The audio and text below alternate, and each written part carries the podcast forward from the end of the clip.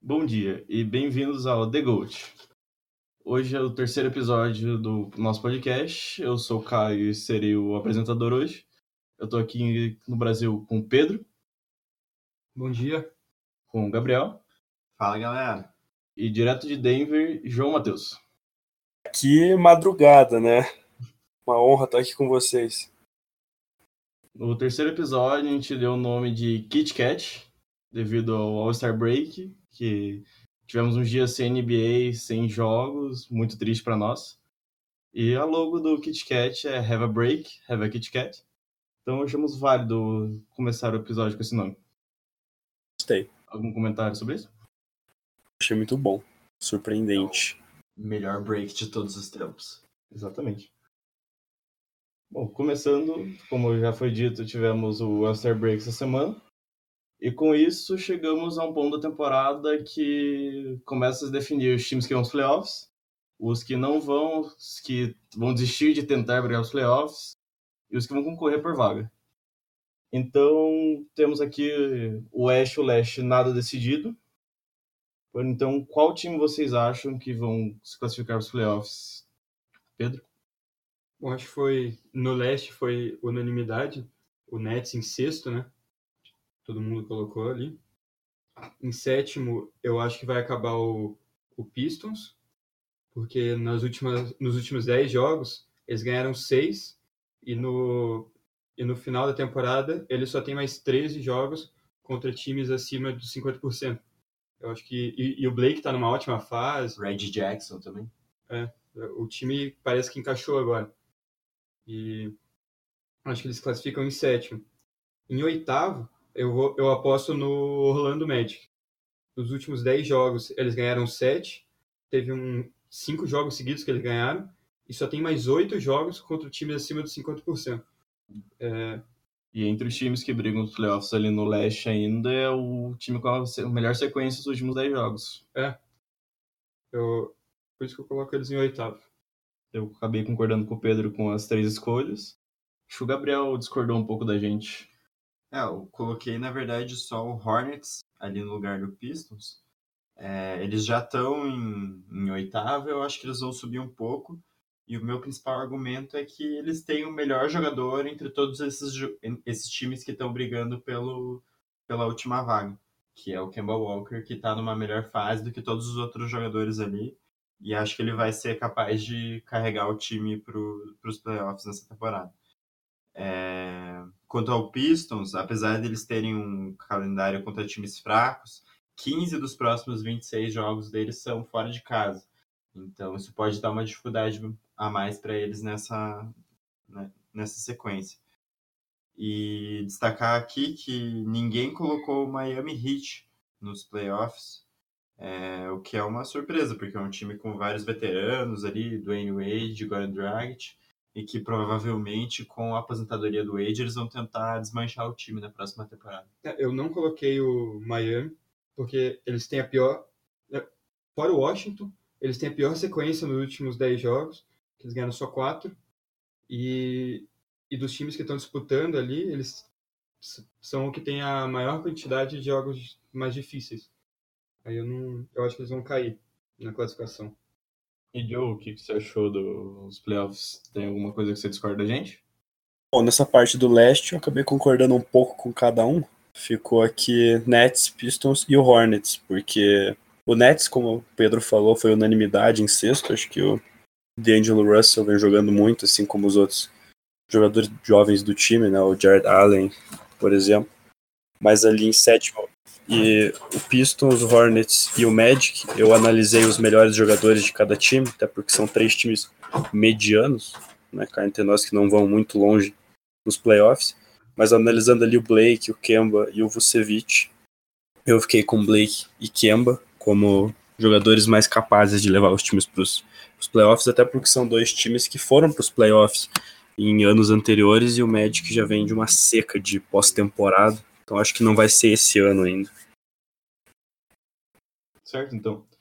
Já no Oeste, a gente tem uma situação mais complicada, que do quarto colocado ao décimo temos seis jogos de diferença apenas.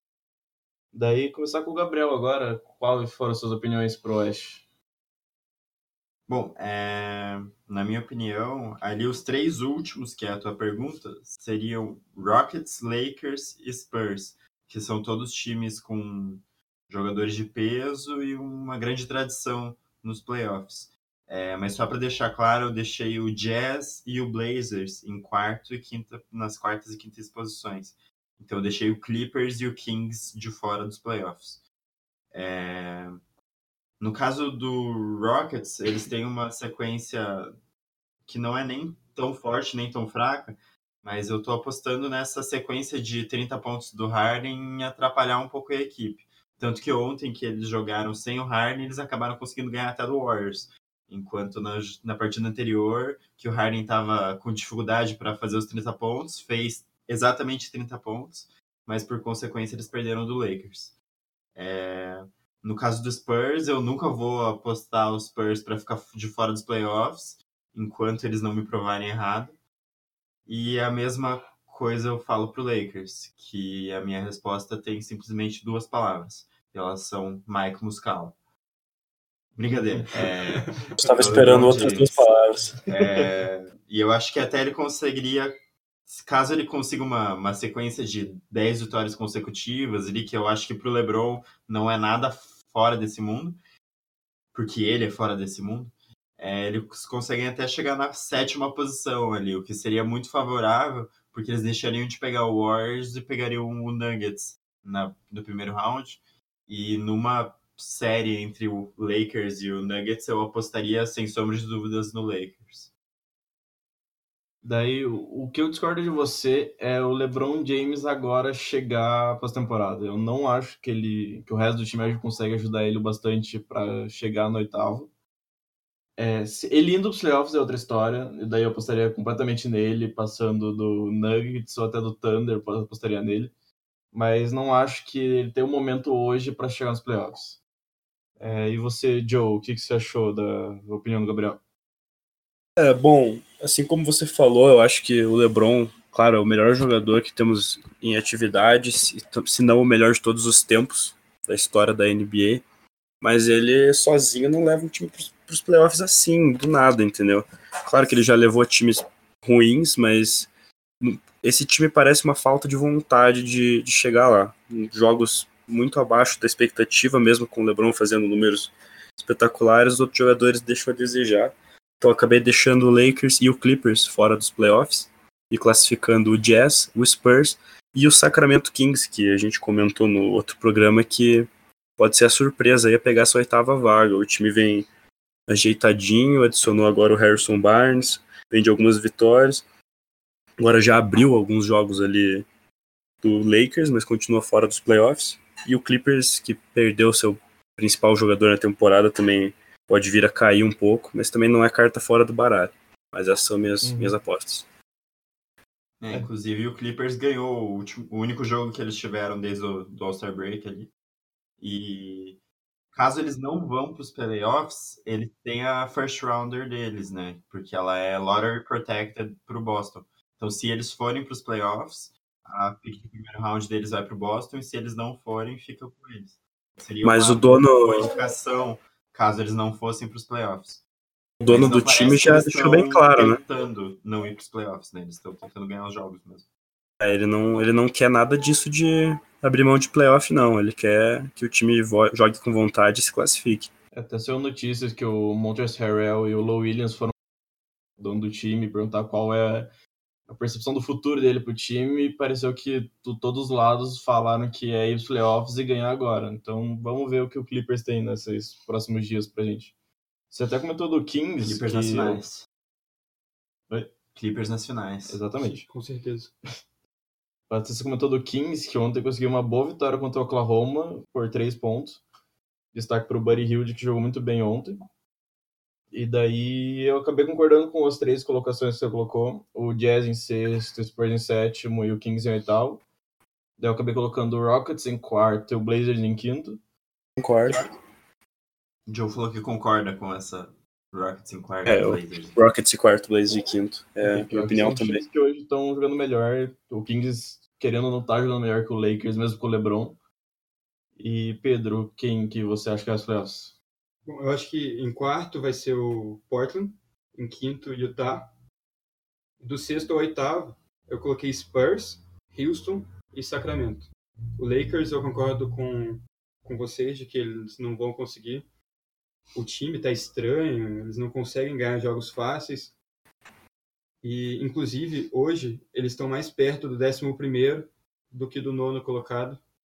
11 que é o Timberwolves, Eles que estão, também a, não eles estão a 3.5 jogos dos playoffs.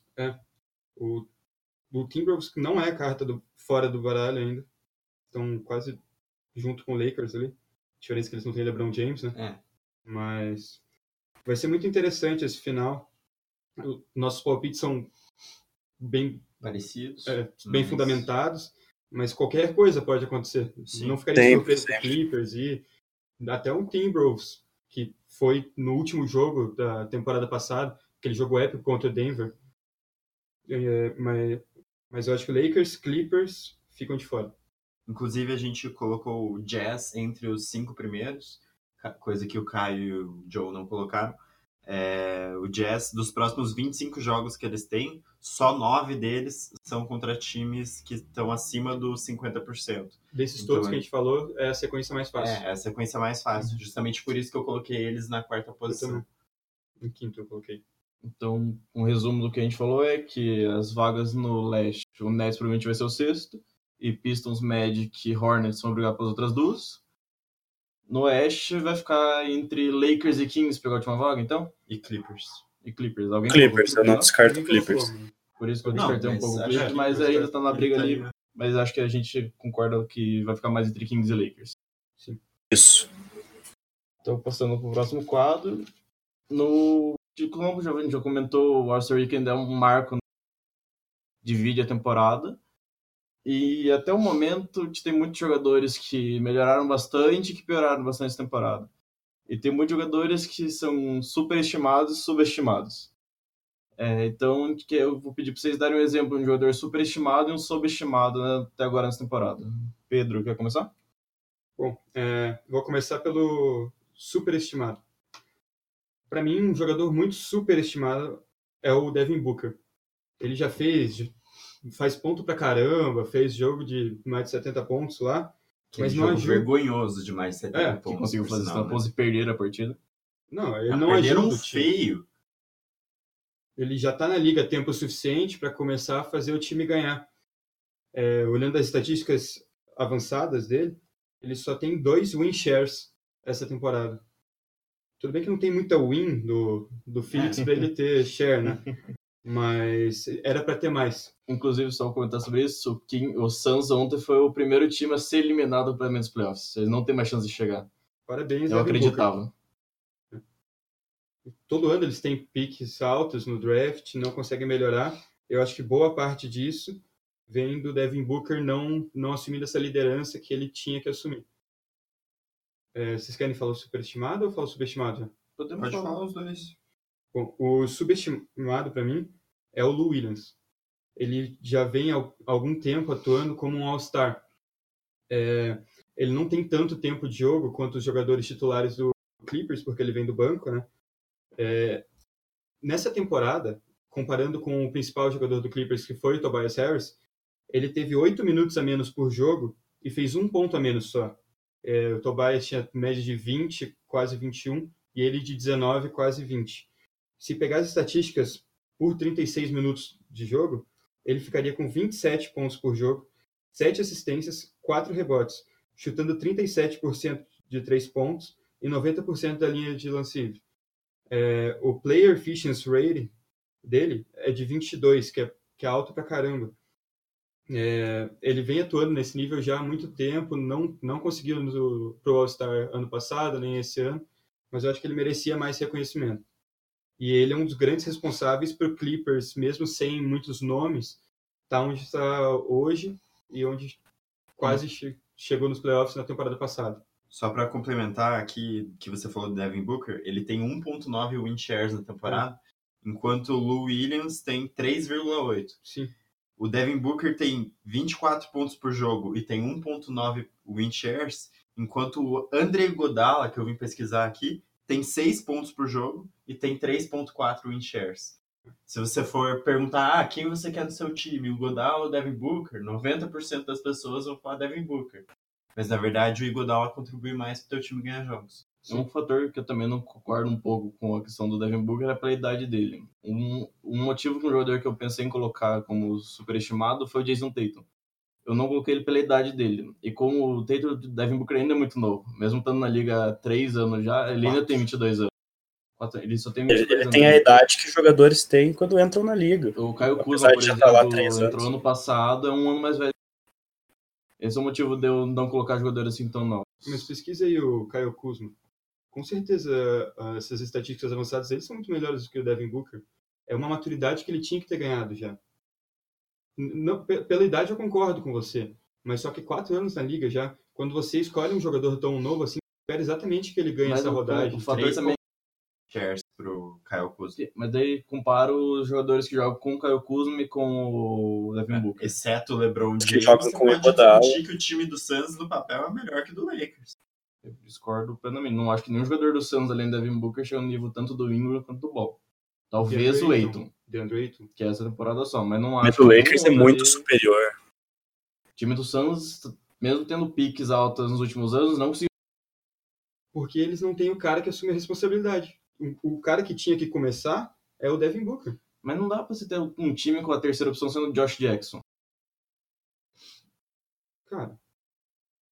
Mas você não tem nenhuma primeira opção que funciona, entendeu? O Devin Booker faz as estatísticas dele, ele tem ponto alto pra caramba, faz tempo, mas o time não ganha. Eu acho que dando mais tempo ao Devin Booker vai se provar pode ser um Mas tempo aos melhor. outros jogadores Não, também, espero como o. DeAndre Ayton. E agora vai ter mais uma pick, eles vão ter quatro jogadores draftados em posições altas no draft. Não, a partir do ano que vem eu realmente não vejo mais desculpa pro time não conseguir desenvolver. Eu achava isso desse ano. Eu também. Daí, Mas Não, um- esse uma, ano comparação, uma comparação que eu acho válida com o Devin Booker é que ele entrou na liga com 18 anos. né? Outro jogador que entrou na liga com 18 anos foi o Jaren Jackson Jr., que é rookie agora. E ele já contribui num nível muito mais elevado pro time do que o próprio Devin Mas o Booker. Jared Jackson Jr. não precisou chegar e ser a primeira opção do time. Ele ficou, conseguiu ficar atrás do Margasol e do McComb. Mas o- a chegada do Devin Booker, do Devin Booker não, do Jaren Jackson Jr. em Memphis montou a mentalidade da franquia. Eles, eles começaram a pensar em abrir mão do, do Gasol e do Mike Conley porque eles tinham um cara que eles mais confiável já com 18 anos. A, a idade com certeza é um fator para você pensar que o Devin Booker pode liderar uma, fran- uma franquia e espero que faça isso. Mas hoje eu acho ele superestimado. Ok. Joe, você quer falar dos jogadores subestimados e subestimados? Olha, eu, eu confesso que foi muito difícil. Eu acho muito difícil falar em superestimado, até porque cada time é um time e o cenário seria muito diferente com qualquer jogador.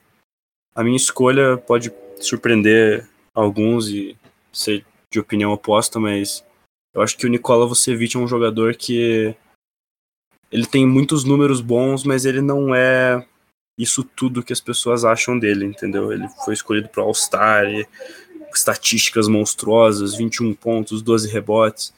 Mas eu colocaria ele em outros times, não acho que ele faria. Até a gente comentou sobre isso aqui, do Orlando Magic ser esse cenário até para o Markelly Fultz. Se a gente colocasse o Vucevic em outras equipes, não sei se ele faria esses números de estrela e de top center da liga, entre os, entre os top centers da liga. Então, eu acho que ele é um pouco superestimado pelo que ele realmente joga e do que as estatísticas dele mostram. É, eu acho que as estatísticas dele são com certeza infladas por ele jogar no, no Magic. Mas eu não acho que ele é considerado como um dos melhores pivôs da liga, até porque ele joga nesse Ele foi pro. All-Star Game. Foi, foi por Mas causa dos números. E também foi na Conferência Leste, que é uma conferência muito mais fraca do que a Leste. Se ele coloca, se colocasse ele num time do Oeste, agora ele não conseguiria ser All-Star e provavelmente faria números muito inferiores. Não, E se você colocasse um pivô um pouco, entre aspas, com estatísticas piores que a dele, no leste, no lugar dele no Orlando, provavelmente esse cara melhoraria os números e seria selecionado para All-Star Game. Mas Sim. não sei se todo pivô, porque ele, querendo ou não, ainda consegue colocar a bola no chão, criar as próximas jogadas dele. Jogadores. E ele jogadores começou a como- chutar de três essa temporada. Sim, é um diferencial dele. É tipo, se colocasse tanto jogadores como Capela, Steven Adams no time, não acho que eles fariam o que o Vucevic está fazendo hoje. É, mas o Vucevic não contribui na defesa. Tanto Não, sim, o sim. Capela Não teria. Eu só não digo não, tipo, esses jogadores no time do Magic não seriam um All-Star que o Vucevic foi. Mas, por exemplo, acho que se o Houston fosse do leste, o Capela teria sido escolhido. Quer dizer, o Capela não por causa da lesão. Mas, por exemplo, o Steven Adams teria sido escolhido antes do Vucevic, mesmo ele tendo estatísticas piores. Só pelo teste do olho, assim, de o Steven Adams ter um joga- jogador melhor. Ele teria com certeza mais competitividade se tivesse com outros jogadores na mesma conferência que ele. Sim. Joe, seu Su- superestimado. subestimado. Subestimado. Subestimado, um jogador que eu acho subestimado, que acho que hoje as pessoas já começaram a reconhecer e considerar pouco melhor do que antes, mas eu acho que o Julius Randle é um jogador um pouquinho subestimado.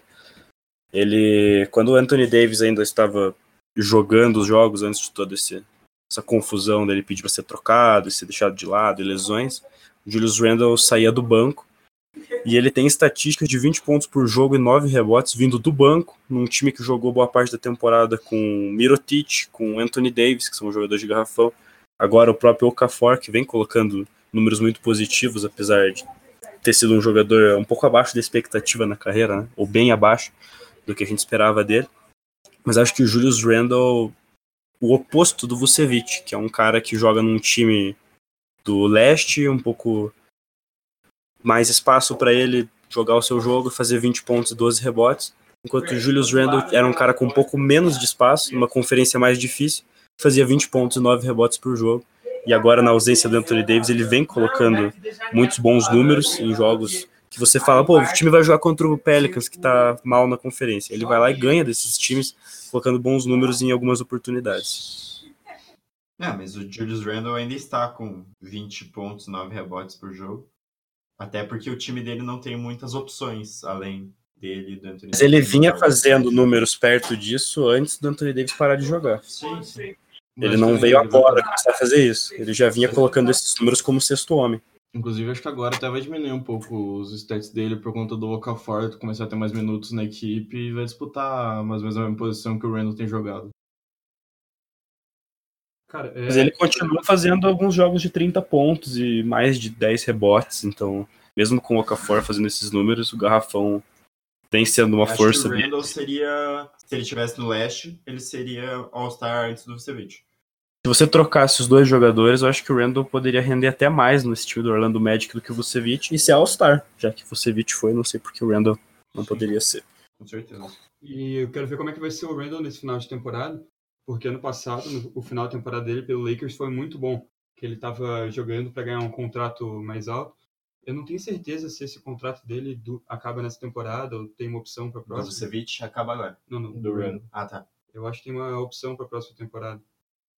Então, uma player option na próxima temporada. É, então, eu acho É, que se, Play- Player. player option. Player option. eu acho que ele vai fazer de tudo para inflar esses números agora, ainda mais com o Anthony Davis jogando pouco, para recusar a player option e tentar um contrato mais alto e mais longo. Quem É. sabe num time do nível do Magic, que ele pode ser o principal como o Vucevic. Ou até um Nets ou Knicks da Sim. vida que depois de tentar outros free agents não conseguir, É. vai tentar jogar vai dinheiro o- qualquer um. O Knicks vai conseguir- Julius Randle ainda tem, tem só 24 anos, né? E ele vai fazer 25 só no final do ano, na próxima temporada. Então é um cara muito Mesmo promissor pra colocar essas- novo na liga.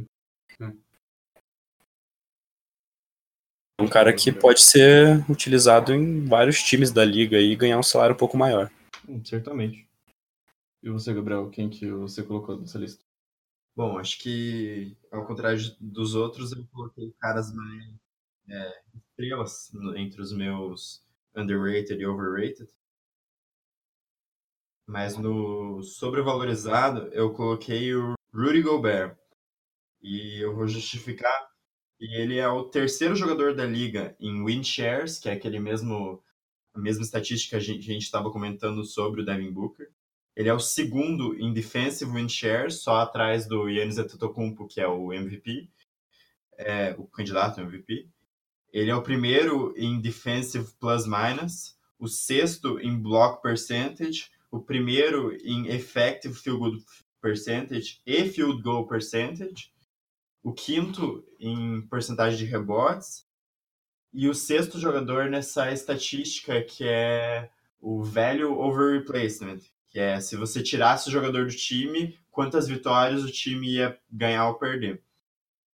E, apesar de tudo isso, ele não foi All-Star. E eu acho isso um absurdo. Que a NBA tenha escolhido um cara que nem o Carl Anthony Towns, que é da mesma posição e joga para um time que tem muito menos, muito menos vitórias e tem estatísticas avançadas muito piores, enquanto o Gobert, que foi o, o Defensive Player of the Year na temporada passada, já vem jogando essa, bem essa temporada inteira e o time dele está nos playoffs e ele não tem nenhum All-Star na carreira dele. E eu acho isso um absurdo. É, eu acho que o problema com o Gobert não é um, um, uma injustiça individual. É uma injustiça da cultura atual da liga de valorizar muito o ataque e menosprezar completamente a defesa. Se você pegar até o jogador que ex-jogador que a gente estava falando no último programa, o Bill Russell, ele é um cara que teve média de 15 pontos por jogo na é, carreira. Exatamente. E foi All-Star a carreira inteira, ao, ao NBA. É, naquela época, o Gobert seria considerado o melhor da liga. Com, só que hoje em dia, que eles querem cara que chute de três, querem, querem uma estrela ofensiva. A injustiça acontece com ele, sim, mas acontece por causa dessa cultura ofensiva de hoje em dia. E essa coisa de stats, né? Estatísticas. É. Por exemplo, o Carl Anthony Towns consegue fazer é, 30 pontos e 15 rebotes e perder, enquanto o Gobert faz ali 15 pontos, 15 rebotes e vence os jogos, sendo muito mais eficiente mas as pessoas não enxergam isso. Estatísticas avançadas, que é justamente o que você estava explicando aí. Ele pode ser o primeiro em tudo e ajudar o time. Se um cara qualquer, num time ruim, for lá e fazer 40 pontos, as pessoas consideram ele melhor, embora não observem o cenário, toda a conjuntura. O Gobert é muito melhor pro time dele do que o Anthony Towns, que o Vucevic, esses outros caras. Todos esses números que o Gabriel falou de estatística avançada mostram como o Gobert melhora o time como um todo. Ele é um, ele é um defensor de garrafão mas ele é tão bom que os jogadores ficam com medo de entrar no garrafão e dificulta o jogo do perímetro dos outros Muda ataques. completamente o time inteiro. É, o ataque do time inteiro modifica e ajuda o, os marcadores de perímetro do, do Jazz, que também são bons marcadores, o Joe Ingles, o Ray Crowder.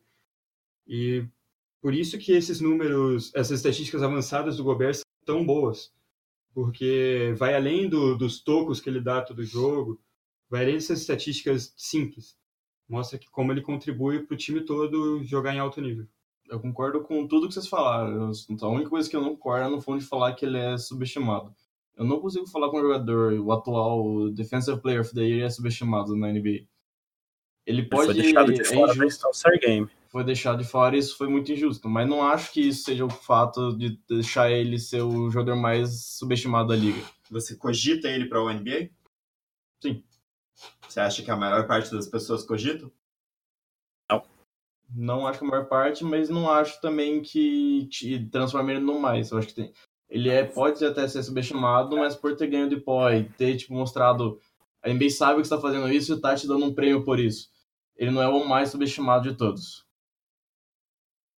Bom. Mas eu acho que ele é um dos mais.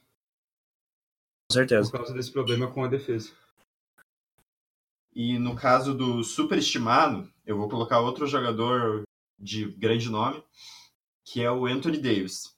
É, a minha justificativa é, claro que eu acho o Anthony Davis um ótimo jogador, mas desde que ele pediu a troca, todo mundo vem cogitando ele como se ele fosse um cara que mudasse uma franquia e como se ele fosse um dos três melhores jogadores da liga e como se ele com o LeBron fosse ser a melhor dupla de todos os tempos. Eu acho que ele ainda está longe disso. E inclusive eu elenquei e tem 10 jogadores na NBA que eu preferiria ter no meu time do que o Anthony Davis. Ou seja, eu consideraria hoje o Anthony Davis como somente o 11 melhor jogador da NBA. Inclusive, dentro dessa lista tem, obviamente, LeBron, Curry, Durant, Harden, Yannis. Mas, por exemplo, tem Paul George, que foi trocado do Indiana para o Oklahoma pelo Victor Oladipo, que não era uma estrela na época, e o Sabonis, que também não era uma estrela na época. Um dos Aliás, era longe, né, de ser uma estrela. Um dos apostas do time do peso. O Sabonis ainda não é uma estrela, né? Mas ele é um é um dos concorrentes sextualmente O Kawhi, que também foi trocado pelo DeMar DeRozan, que é um jogador bem razoável, Top 20. e ainda teve que levar o Danny Green junto e receber o Jakob Poro, que foi uma aposta. E o Kyrie Irving, que eu também considero melhor que o Anthony Davis hoje em dia, que contribui mais para que o time ganhe jogos, e foi trocado pelo Isaiah Thomas, que era um jogador machucado, e uma pick de primeiro round. Mas quando é o Anthony Davis e ele pede para ser trocado, pelo fato dele ser tão overrated, você tem que trocar ele por um time inteiro. Pelo time inteiro do, do Lakers, ou pelo Jason Tatum, que é uma puta aposta, pelo, e um monte de picks do Boston, e todas as ofertas de troca que o Pelicans rejeita, tem, tem que ser muita coisa a mais do que tanto o Kawhi, tanto o Paul George ou quanto o Irving receberam nas trocas deles. E por isso que eu acho que ele está sendo muito subestimado. Super estimado. É. Eu, eu discordo, cara. Eu amo o Anthony Davis. Mas. não tem muito o que falar, cara. Ele é um. Quase falei palavrão, hein? Ele é um ótimo jogador. É, Nesse caso pode, nesse caso pode. Você pode comparar com todos esses caras que, que você falou, mas eu, eu acho que ele, no lugar certo. Se coloca ele com o LeBron, você acha que o Lakers não vai para os playoffs? Não, óbvio que vai. Mas qualquer um desses jogadores, se você coloca junto com o LeBron, dá um time melhor. Você tava falando que o Devin Booker não é importante pro time porque ele faz os 30 pontos e não ganha. Você também concordou do Vucevic Cara, eu fazer os 20 pontos, 12 rebotes e não ganhar com o time. Qual a diferença deles pro Anthony Davis? Que o faz Anthony 25 Davis já levou o time para os playoffs. No ano passado eles ganharam de 4 a 0 do Portland Trail Blazers. Ok, e Não, agora esse não ano? é que ele não ganhou. E agora Mas isso, Não, esse ano ele tá péssimo. sete Mas temporadas eu acho que que ele ele é teve, eles foram playoffs uma vez. Foi Não, duas. duas vezes, e ganharam uma, uma série. Cara, mas ele, ele é muito bom, cara. ele pode ser muito bom, mas querendo ou não, ele não faz Acho que você pode falar que ele é super estimado. LeBron, Curry, Durant, Harden, Yannis. Não, Yannis não ganhou nenhuma série de playoffs ainda. Mas Paul George, Kawhi, Embiid e Irving, Jokic também não. Todos eles ganharam mais séries de playoffs que o Anthony Davis. Mas também todos. to- é, grande parte desses tinha um ótimo jogador junto. Quando Drew Holiday jogaram. não é um ruim jogador. Mas o Drew- Julius Randle é o underrated. Cara, mas é diferente. O Kyrie jogava com, o LeBron James. O Curry joga no Warriors. Eu acho que se você coloca o Anthony Davis num ambiente que você. Como foi temporada pas- passada? ele- O Drew Holiday estava jogando no mais alto nível da carreira. O DeMarcus Cousins estava jogando muito bem. Eles Machucou foram nos lá. playoffs. É, mas na temporada, chegou na, na pós-temporada, eles ganharam do Portland Trail Blazer. Eu acho que Um não Holiday fazendo 40 pontos por jogo contra o Trailblazers. Não dá pra dizer que ele carregou sozinho. é, eu- no ambiente certo, com um jogador bom, como esses caras todos têm, eles têm um, o- todos os jogadores bons e um ambiente bom. O ambiente do Pelicans não, não foi bom pro, Não, pro- Mas o maior E foi o que eu falei, eu também- não acho que ele é um ruim jogador. Ele é o 11 primeiro melhor jogador da liga. Mas ele não vale um time inteiro numa troca. não vale um time Isso inteiro. também. Não vale. Você Mas isso é falou- desespero. O Lakers está desesperado e está oferecendo o time inteiro. Mas a oferta que eles que o Boston estaria dando também com Tatum, Também é Brown e três piques de primeiro round é demais. É. É demais para um cara com um ano de contrato que tá pedindo para sair, é demais. É arriscado, mas um time com Kyrie Irving e Anthony Davis, mais as outras peças complementares que eles têm, pra mim vira o, provavelmente o favorito do, do leste. E outra coisa que também falou da série contra o Portland. O maior fator do Pelicans dessa série foi o Drew Holiday conseguir segurar tanto o Lillard quanto o CJ McCollum. Mas você não pode menosprezar o. Eu não tô menosprezando, mas o maior jogos. fator, o Rodney jogador dessa série ali. foi fazendo os 40 pontos e conseguindo Não, sim. fazer o Lillard e o CJ McCollum não jogarem na série. Inclusive, os números do Drew Holiday naquela série, o único cara que tinha feito números comparáveis antes foi o Michael Jordan. Então, Então ele jogou no nível absurdo. esse foi o fator também que, se não tem esse Drew Holiday, eu não acho que o Pelicans mas vence você não o- pode falar que o Anthony Davis nunca fez um time ganhar. Ele já Mas eu fez. posso falar que ele é foi overrated. Sim. Eu não acho que ele é overrated. Mas é, todos os outros caras que eu tenho na lista Você aqui põe ele hoje em que posição entre os melhores jogadores? Eu concordo com os argumentos de vocês. Ele é um pouco overrated, sim. Não vale tudo isso que tá 10. trocando. A gente não tá falando que ele é ruim, só que ele não é top 5, top 6, que nem muita gente coloca ele. Mas também tem muita gente que coloca ele no top 10, que é onde eu coloco, que eu acho que é onde é ok colocar. Por isso que eu não acho que ele é overrated. Eu acho que ele é ok rated. Mas em todas as outras temporadas e antes dele se lesionar, ele era tipo, não questionavelmente, All NBA First Team. Eu não acho que ele é tanto assim. Não, de fato. Mas. Ah, cara, ele- Tipo, eu, eu dele. nas últimas duas, três temporadas, começava a temporada e os três primeiros lugares ali. LeBron, Duran e Anthony Davis. Sem nem pensar. Mas aí eu não acho, eu acho que ele tá no mesmo do Embiid, do Gobert, entre big men da liga, eu acho que ele tá por ali. Ele não tá acima deles. Cara, não sei. Eu, eu acho que ele é muito prejudicado pelo ambiente que ele tá. É, a, a organização nunca foi muito boa para fazer o time ganhar. Fazia negócios meio duvidáveis, pensando no, no curto prazo. E eles nunca tentaram montar um time pensando, ah, a gente draftou o Anthony Davis agora, vamos trazer o Drew Holiday, vamos, vamos draftar peças complementares. Eles sempre fizeram o, tipo, vamos para os playoffs esse ano, o que, que a gente precisa? Aí foi assim que eles trouxeram DeMarcus Cousins, abrindo mão do Buddy Hield, e agora eles não têm nem DeMarcus Cousins, nem, nem Buddy Hield. E em breve, nem Anthony Davis. Então, É, acho que a gente só vai descobrir mesmo quando ele tiver em outro time e tiver uma oportunidade melhor. sim, eu acho que temporada que vem ele deve estar entre os top 10, com certeza, talvez entre os top 5 dos seus jogadores. Não sei, porque muito provavelmente ele não vai ser o melhor jogador do Então, mas aí o- o- os números dele eu não acho que vão cair muito. Não, Ele vai fazer um po- pouco menos de pontos por jogo, mas vou continuar dando muito toco, pegando muito rebote, se, ele se manter saudável, que sempre foi um problema na carreira. Mas eu acho que ele é ok rated. vamos tocar. Agora os que eu coloquei também. Como jogador superestimado, eu coloquei o John Wall. Que a gente até conversou um pouco aqui antes, que muita gente que não gostou muito por ele ter se machucado, ter ficado fora a grande parte da temporada. Mas o motivo que fez escolher ele é muitos sites da, da NBA, falando sobre a NBA, do basquete americano, colocavam ele como um dos cinco melhores é, armadores da liga no começo da temporada. Eu acho isso muito absurdo. Inclusive, o começo da temporada dele foi muito ruim. Ele teve o começo com o Wizards de recorde 11-21, sendo fazendo o time que provavelmente era um dos favoritos para ir para os playoffs, em sexto, provavelmente. Chegar longe do. até chegar da oitava colocação.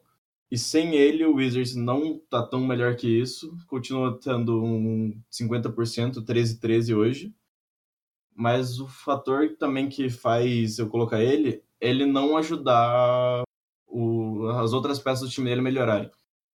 O Bradley Beal, sem ele, tem um aumento de 3 pontos por jogo, 1.5 assistências, ainda tem melhora em rebotes, blocos, steals. Isso faz para mim pensar que ele é um problema para a organização do Wizards. Ele vai receber 40 milhões para os próximos 4 ou 5 anos, eu não tenho certeza quanto tempo. O que vai acabar. Até esse ano já está sendo muito, que vai acabar atrapalhando os planos do Wizards para o futuro de evoluir na questão de melhorar o time, brigar por títulos mesmo. Que eu não acho que com o John Wall o time do Wizards chega a brigar até para chegar nas finais de conferência do Leste. Eu concordo. concordo. Acho que pelo fator da lesão, eu não- hoje em dia, depois do que ele mostrou nessa temporada, ninguém mais acha que, que ele é um jogador tão bom assim, mas no começo da temporada ele era overrated, né? E como jogador subestimado, eu coloquei o Buddy Hill, que é um dos concorrentes a ganhar o prêmio de Most Improved Player essa temporada. Ele no Kings tem 20.5 pontos por jogo, que é mais do que Jimmy Butler, Oladipo, Capella, Chris Middleton e o Jokic. Ele tem 5 pontos rebotes, ele é o décimo entre os guards na liga. Ele acaba tendo mais também que o Bradley Beal, o Kyrie Irving, o Lillard e o Chris Paul. Ele é o terceiro jogador da liga com melhor aproveitamento em bola de três, entre jogadores que chutaram mais de três bolas por jogo. O aproveitamento dele é de 44,9. É, e na liga, jogadores que têm mais de 20 pontos por jogo, mais de 47% de aproveitamento de chute quadra e mais de 40% de, nos aproveitamentos de chute de bola de 3, os únicos jogadores nessa lista são Kyrie Irving, Stephen Curry, Buddy Hield e Tobias Harris. Isso para mim mostra que Buddy Hield já dá para ser considerado um top 10 shooting guards na liga hoje. E ele não tem esse como é que eu posso dizer isso? Ele não tem todo esse reconhecimento pelos stats dele por estar num time de mercado menor. Um time que eu acho que todo mundo acreditava que iria muito mal, ninguém dava nada pro Kings. Eles estão se mostrando muito melhores do que o que todo mundo esperava. É, isso vai muito também pro Darren Fox, o Willie Canestay tem melhorado bastante, o Marvin Bagley tem entrado bem na rotação, o próprio que foi trocado agora, Harrison Barnes. Harrison Barnes chegando agora vai melhorar o time. Mas o principal jogador desse time para mim hoje é o seu. Ele é um fator que tava levando o time para um patamar acima do que seria sem ele. Eu acho, é, eu que, acho que o De'Aaron Fox é indiscutivelmente o melhor jogador do Kings. Eu não sei se o melhor jogador. Eu acho que ele tem potencial para mas eu... hoje eu ainda coloco o Buddy Hield na é frente que se dele. você assiste o jogo do, do Kings, você vê que ele é muito baseado na velocidade, no contra-ataque, e isso vai tudo pro De'Aaron Fox, porque ele é muito rápido. Eu não sei se ele é o mais rápido da liga hoje, deve é, estar tá entre os mais. Porque. E, e, ele tá com, eu acho que 17 pontos por jogo, muitas assistências. É, então, eu acho que o principal jogador do, do Kings é o De'Aaron Fox. Mas o Buddy Hield, com certeza, tá jogando muito acima do esperado e é, é subestimado. Na verdade, quando ele entrou na liga, eu esperava que ele fosse bom. Os anos no Pelicans não favoreceram ele. E agora no Kings ele está se encontrando. Ele brilhou muito na Universidade de Oklahoma, fazia jogos quase 50 pontos e era cotado para ser uma das primeiras escolhas. Acho que o fator dele entrar já com 22 anos prejudicou um pouco a ordem dele ali no draft, né? Mas no Pelicans ele não conseguiu render tudo isso que a gente esperava dele. E agora você consegue ver que ele é o Buddy Hield que jogava na Universidade de Oklahoma, que faz Exatamente. várias bolas de três por jogo. Foi até escolhido para participar do Three Point Contest. Então, concordo com o Caio, acho que ele está no top 10 shooting guards da liga hoje. Concordo com o fato de Aaron Fox ser o fator que dita o ritmo do Kings. Acho que é por aí mesmo. Agora, certo. Antes de a gente passar para o próximo quadro, só queria fazer um adendo do que você o contrato do John Wall. É, eu acho que para os próximos anos vai ser um problema isso para muitos times. O Chris Paul tá com esse Super Max também, o Westbrook vai ter também, e o John Wall, são três caras que já jogaram em alto nível. O Westbrook joga ainda, o Paul piorando um pouco nessa temporada, mas os caras têm tipo quatro anos de contrato, ganhando 40 milhões por ano. No final, possivelmente assim, o Kemba Walker vai entrar nessa é. jogada também agora. Jimmy Butler. Walker tem 28, 29, né? Eu acho mais a questão dele é que ele só ganha os 40 milhões se ele se reassinar com o Hornets. Eu não tenho certeza se isso vai acontecer. Eu acho que vai. Acho que vai. Mas acho que o John Wall não é nem top 5 do leste em point guards. É, a gente discutiu isso outro dia e a gente não acha também. Tem muitos caras. Muitos guards acho... melhores que ele. Kemba, Kyrie, Kyle Lowry, Ben Simmons. D'Angelo Russell. Russell. D'Angelo Russell, é. Só isso já acha cinco bem mais fácil. E a diferença que eu acho do contrato pro John Wall pro Chris Paul do Westbrook que você usou é tanto o Chris Paul e o Westbrook ainda estão com um time que a gente vê ainda conseguindo brigar por um título, se conseguir passar do Warriors e chegar numa possível final. Acho que nenhum consegue ver o Wizards passando, tanto do Philadelphia, quanto do Boston, quanto do até do Indiana brigar, o Toronto. Eles estão muito mais distantes do que o Rockets e o Thunder estão com o Chris Paul e o Westbrook. Não, sim, mas o que eu falo é daqui quatro anos. O Chris Paul vai estar tá velho mas, pra sim. caramba. E ganhando 40 milhões não faz, não faz sentido, é péssimo. Mas só isso que eu queria falar. Pode continuar aí, Caio. Agora a gente vai ter a estreia de um novo quadro aqui, o quadro E se? Nele a gente vai fazer é, quadros impossíveis, muito distantes da realidade, na NBA. A gente vai discutir como que seria a NBA com alguma troca hipotética, com alguma situação hipotética na liga. E aí a gente vai conversar e ver como seria a NBA nesse caso. Na, na estreia agora do quadro, a gente vai fazer o que aconteceria se todos os jogadores da NBA hoje voltariam pro auge deles. Ou seja, jogadores que hoje estão no fim de carreira, estão velhos, voltassem ao auge deles, voltassem ao melhor nível que eles já tiveram na liga. O Curry voltar para a temporada de MVP dele, o Duran voltar para essa temporada, o Dwayne Wade voltar na temporada que ganhou títulos. A gente vai conversar um pouco de como a liga ficaria hoje. O Joe quer começar? Do... Eu tava dando uma olhadinha aqui nos times e nos jogadores velhos que a gente tem disponíveis, né? Achei cenários curiosos aqui, por exemplo, como seria o Atlanta Hawks se a gente tivesse o Vince Carter jogando no auge da carreira dele, uhum. como seria o Mavericks com aquele Dirk Nowitzki MVP jogando ao lado do Doncic, uhum. né? Kristaps saudável. Kristaps no auge, no ano ali que ele foi All-Star, né? Uhum. Então talvez eu achei muito curioso esses times. Achei uma ideia legal brincar com com essa ideia do auge, porque muitos jogadores a gente viu jogando um nível impressionante e hoje eles não já estão deca, decaindo, né? Fim de carreira. O próprio Wade, mesmo se o Miami melhoraria muito, porque o resto do time meio que não teve um auge muito superior que está agora. Talvez o Whiteside naquela fase que rendeu a ele todo esse dinheiro com o Wade, Wade MVP das finais de 2006 desse mais trabalho. O próprio Charlotte o, não, Charlotte não, desculpa. O Wizards com o John Wall jogando basquete jogava antigamente, né? Que jogou muito melhor. Com o Dwight Howard naqueles anos, anos gloriosos. Orlando Magic. Orlando Magic, né? Talvez fosse e divertido. do jeito que tá jogando hoje. Trevor Ariza do tempos de auge dele no Lakers. É, ó, seria um bom time esse time do Washington. Com certeza seria um dos times que mais melhoraria nesse caso. Um time que eu pensei também foi o Lakers porque teria o Tyson Exatamente. Chandler e o Rondo.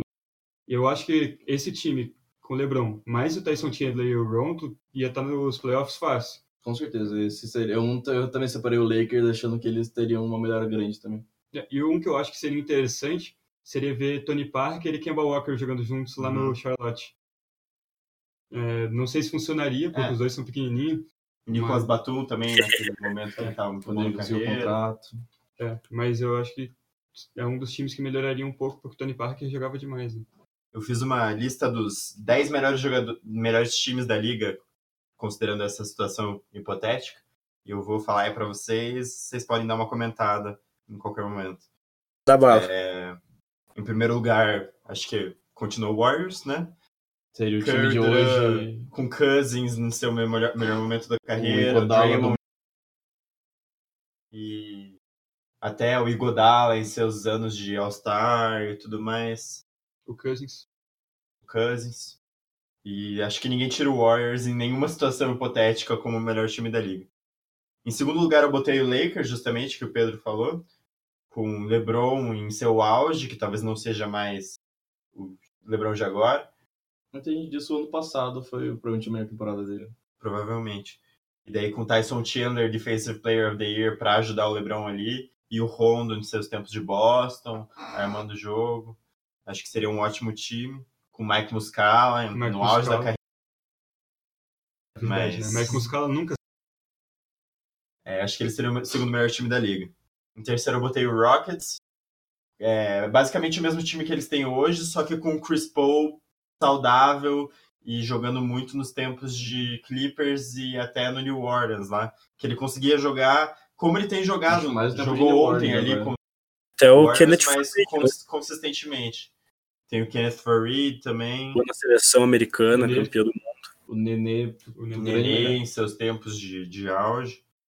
Em quarto lugar, eu coloquei o Wizards, justamente pelo trio ali de, de Bill, John Wall em seus tempos que ele era um top 5 point guard, e o Dwight. Howard no tempo que ele era o melhor pivô da liga com certeza seria um ótimo time. Não sei se encaixar, né? Porque nada em Washington encaixa.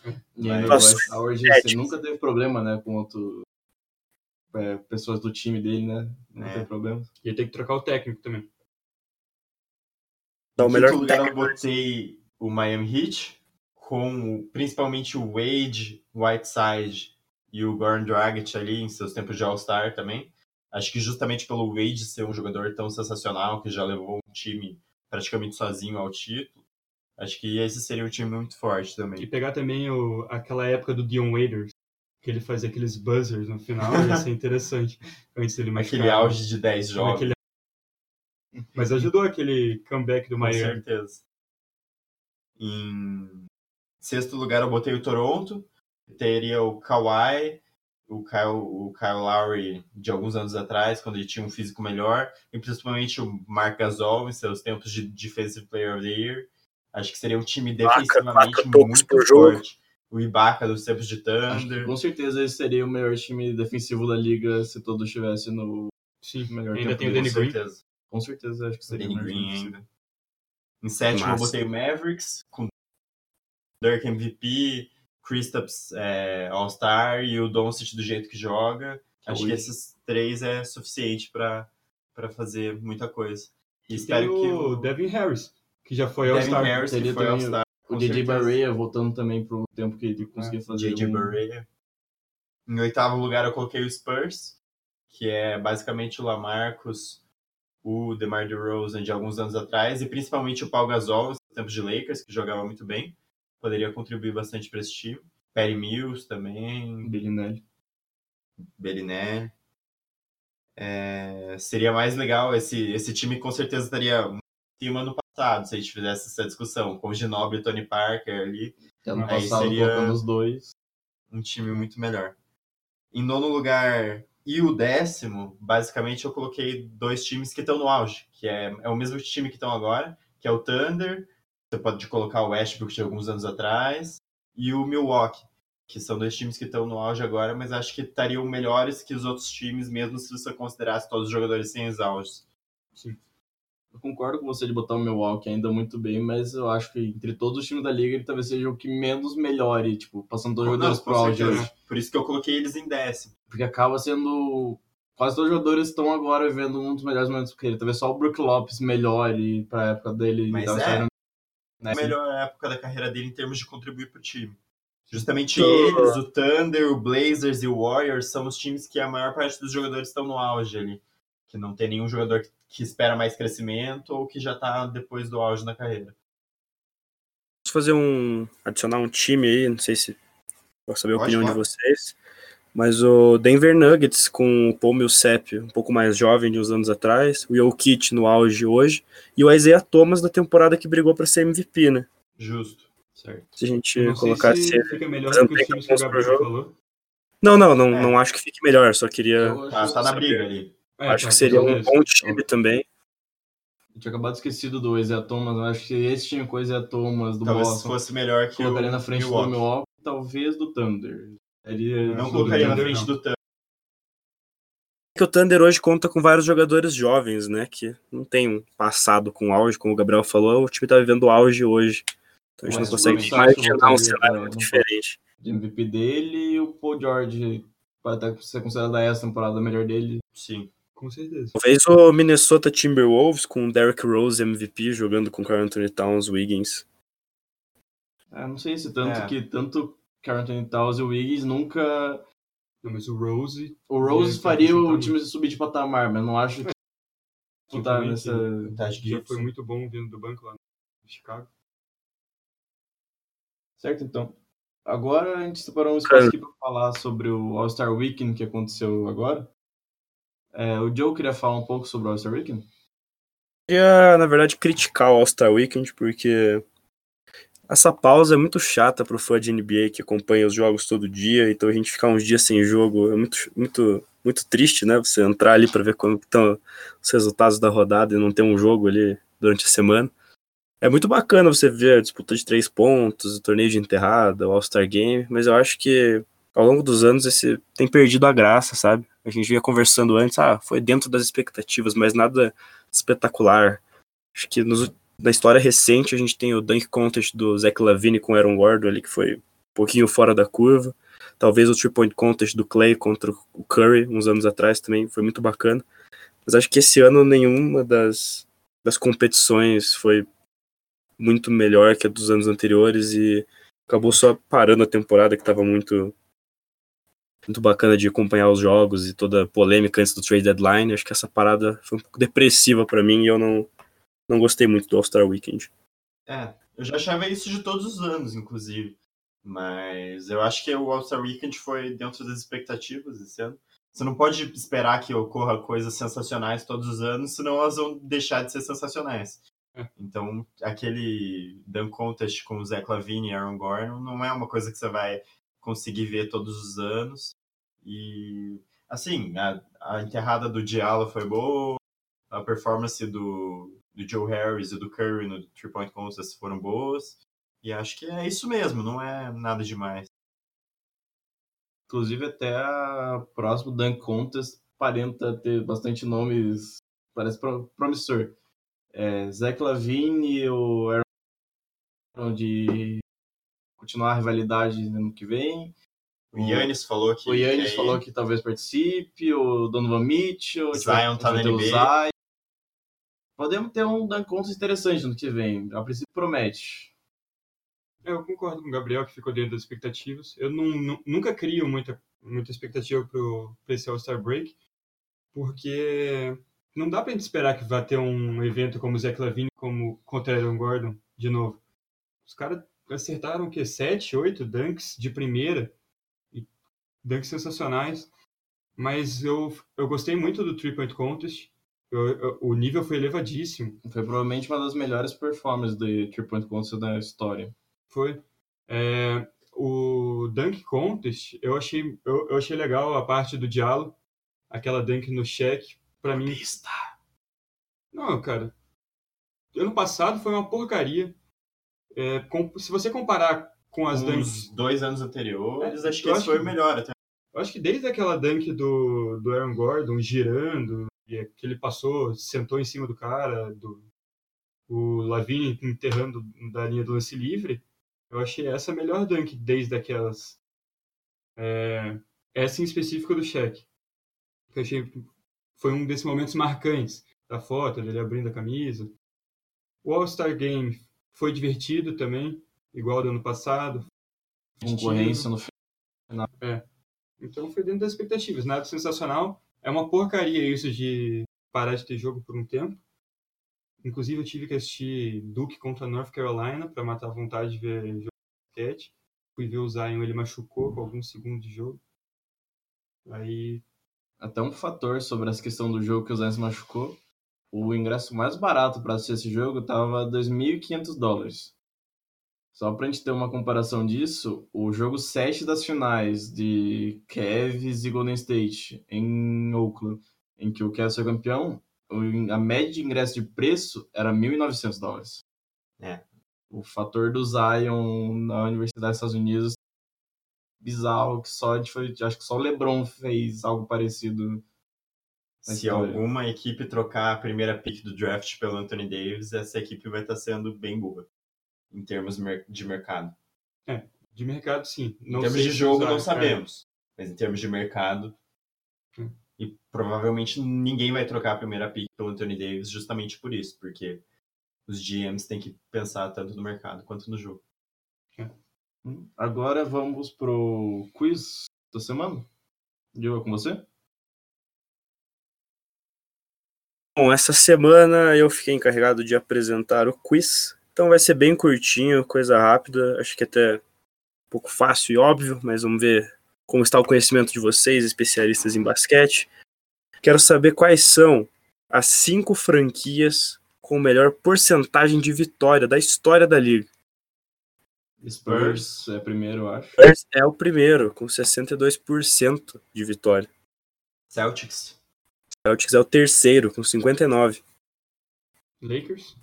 Lakers em segundo, com 59,5%. Apesar de ser o último nos últimos cinco anos. Cais. O time com mais vitórias. É, não, com certeza. A história pesa. Compensa muito. Agora as outras. Ah. O Rockets. São dois, o quarto e o quinto. Não, o Rockets, na verdade, é o oitavo, com 52. O Oklahoma, você conta o tempo de Seattle? Ó, Oklahoma. Sim, e o Oklahoma é o quarto, com 54,2. O Warriors agora? Então, o Warriors está lá embaixo, a história conta muito. é um dos últimos, com 48,4. Chicago. Não, Chicago está em 11 primeiro, com 51. Hum, Utah Jazz. Sim, bingo, Utah Jazz, 53% de vitórias. Essas são as cinco franquias com melhor porcentagem na história da NBA. Spurs, Lakers, Celtics, Oklahoma e Jazz. Boa. Jazz já venceu algum título? Acho que pode Acredito ser. que. acho que Chegava única- sempre, acho que acho que acabou acaba sendo a única vivendo seu auge que na não época tem um errada. título ainda. É que o Jazz teve muito sucesso por muito tempo com Mas o nunca Stockton. conseguiu chegar. Mas, na é, época do Malone, chegavam sempre e perdiam sempre. é, mas pensando em porcentagem de vitória. Ah, sim, foram- sim. Foi muito tempo que eles Eu só digo que é algo, bons. tipo, dá pra ver, tipo, um time que sempre se deu muito bem, mas não conseguiu realmente. É Apenas por mérito de curiosidade, as cinco piores são Charlotte, Brooklyn, Memphis, Los Angeles Clippers e o Minnesota Timberwolves, é o pior time. É só que o Jazz realmente não tem nenhum título. Bom, agora acho que a gente vai finalizar o episódio de hoje. Agradecer por ter quem conseguiu escutar até aqui. Os 20%. É, é, querem dar algum recado final aí, gente? Pra seguir a gente nas redes sociais, né? Isso aí. Tem o Instagram é, underline The Gold Gold podcast. Podcast. E no Twitter, podcast underline Gold. Sigam a gente nas Sigam a gente nas redes sociais. Fico esperando o próximo episódio sair ainda essa semana que vem. Provavelmente né, no mesmo dia que saiu esse. E é isso. Valeu, galera. Obrigado, Até até a semana que próxima. vem.